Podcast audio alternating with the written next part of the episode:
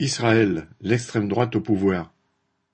Jeudi 29 décembre, Benjamin Netanyahou est finalement parvenu, au prix de longues tractations, à constituer son gouvernement, dont la moitié des membres appartiennent à l'extrême droite religieuse et nationaliste, voire ouvertement raciste.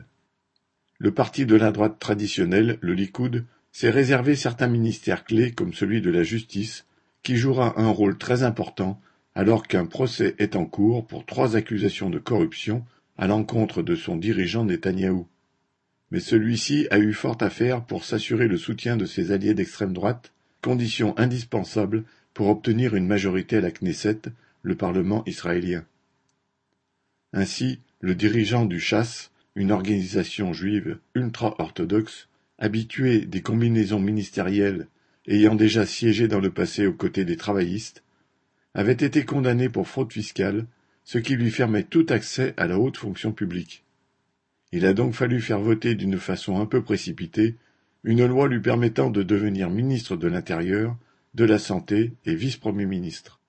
À côté de ce type de vieux routier de la politique israélienne siègent des éléments venant d'une frange de l'extrême droite qui était jusque-là tenue à l'écart des responsabilités gouvernementales.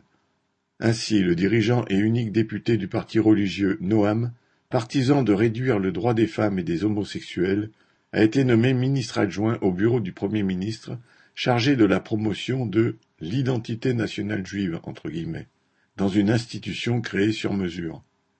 Le dirigeant du parti sioniste religieux, partisan du développement de la colonisation juive en Cisjordanie et vivant lui-même dans une colonie, a été nommé ministre indépendant au sein du ministère de la Défense.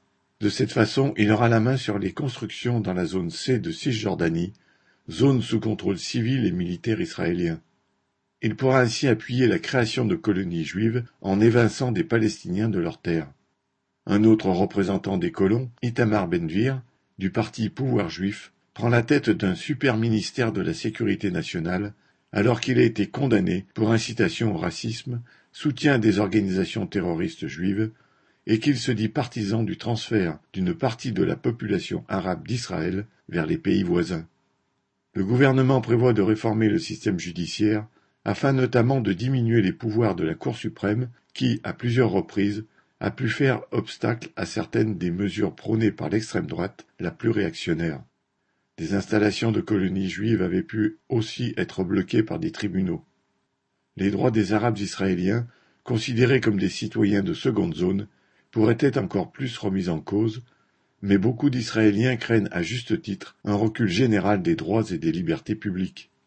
Le premier acte de ce gouvernement sur le plan international a consisté à bombarder lundi 2 janvier l'aéroport de Damas en Syrie, faisant quatre morts. Le lendemain, le ministre Benvir y a ajouté une provocation à l'égard des Palestiniens en se rendant sur l'esplanade des mosquées de Jérusalem.